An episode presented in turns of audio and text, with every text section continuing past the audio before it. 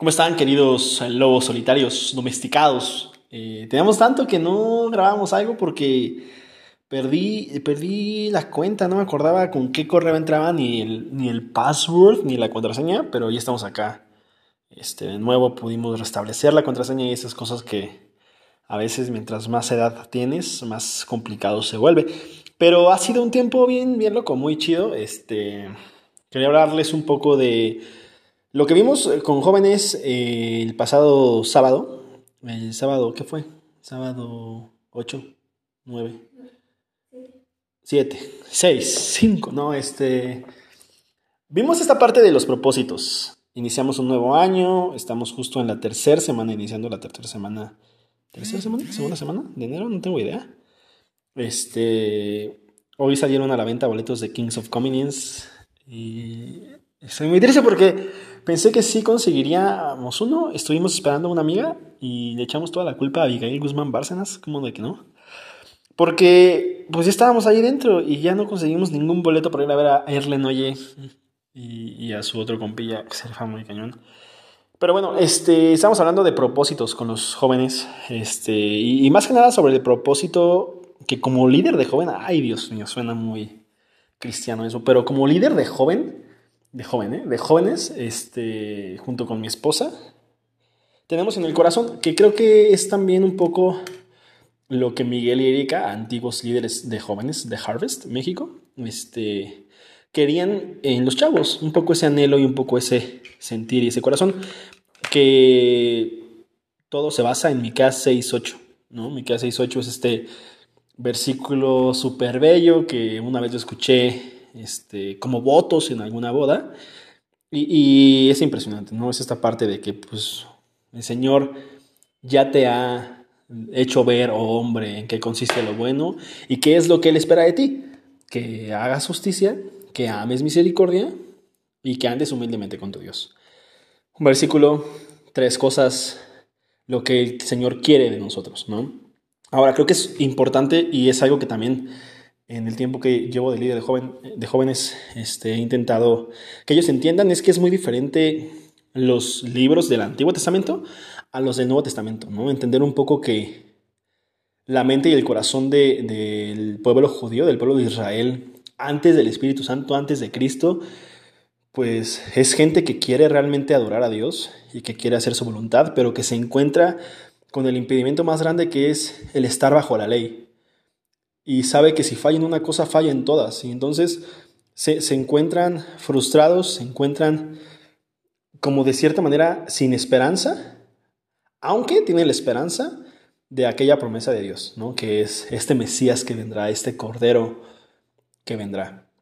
Este, y es interesante porque entonces entendemos que Miqueas, al ser un libro profético, al estar en el Antiguo Testamento, este, el, pueblo, el pueblo de Israel en ese entonces pues a pesar de que sí querían adorar a Dios, no podían hacerlo como hoy en día nosotros ya podemos hacerlo. ¿no? Hoy en día nosotros ya tenemos a Cristo, hoy en día nosotros ya tenemos al Espíritu Santo y ya podemos andar como a Él le gusta. O sea, esas tres cosas que parecen Miqueas para nosotros como creyentes ya son una manera de vivir. O sea, no es algo a lo que aspiramos, no es algo a lo que eh, imposiblemente vemos como una utopía o algo que, que suena muy idealista, pero que jamás llegaremos allá, sino es algo que es nuestro día a día, hacer justicia, amar misericordia y andar humildemente con tu Dios. Y entonces les planteamos eso. Como grupo de jóvenes queremos que este sea el propósito en el grupo durante todo este año, que juntos podamos hacer justicia, no amar justicia, que es muy fácil amar justicia porque creo que todos queremos que haya justicia para con nosotros y no injusticias,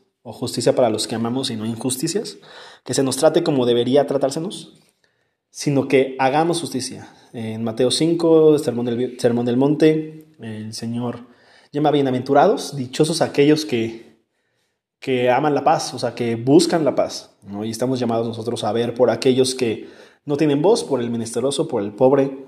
Este, como dice Judas, la religión, no me acuerdo si es Judas o Santiago, siempre me, confundo, pero esta parte de la religión eh, pura y sin mácula es esta, que visites a la viuda y al huérfano, ¿no? Y es algo que yo creo que la iglesia de nuestros días ha dejado de hacer. Hoy en día tenemos muchos influencers cristianos que se la pasan dando giveaways de Biblias súper bonitas y unas por el estilo, pero que han perdido lo que realmente el Señor quería que hiciéramos nosotros, ¿no?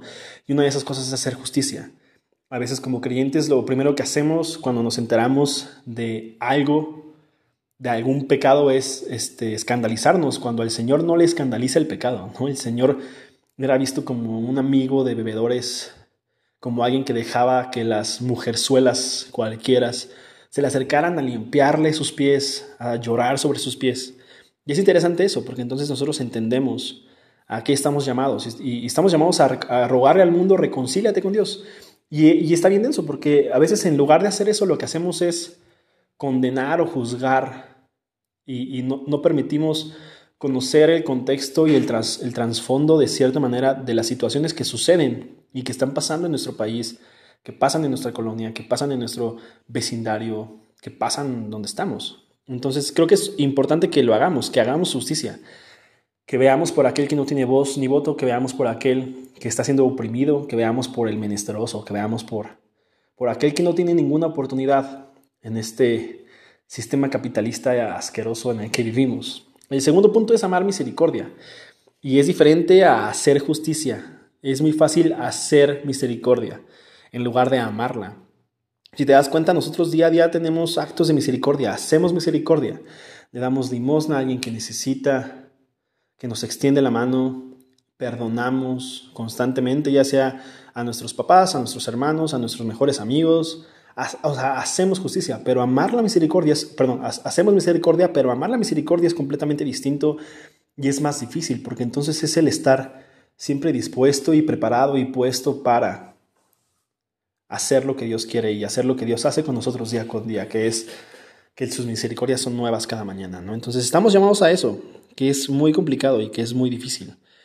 Pero de nuevo, tenemos al Espíritu Santo, tenemos a Cristo, entonces podemos ya hacerlo, amar misericordia, amar lo que Dios ama, mostrarnos de esa manera, comportarnos de esa manera, como Dios se comporta para con nosotros.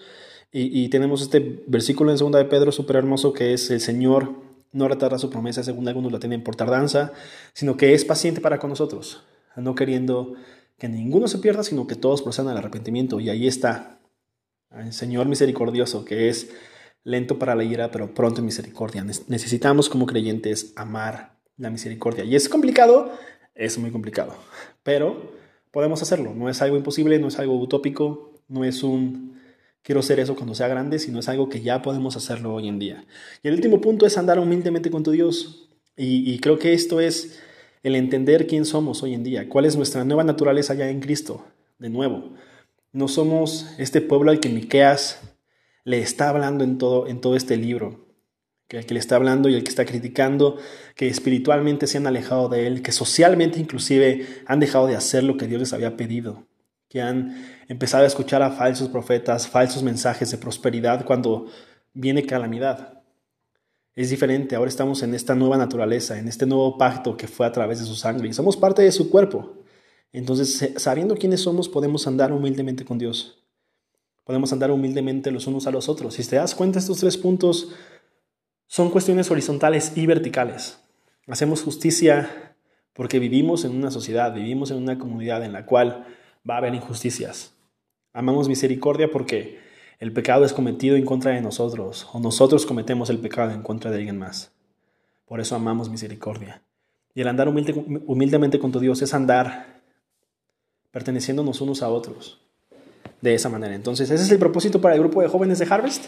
Y también es el propósito que estaría chido que todos tengamos, ¿no? Este año está, está chidito, cada día como tener eso de propósito.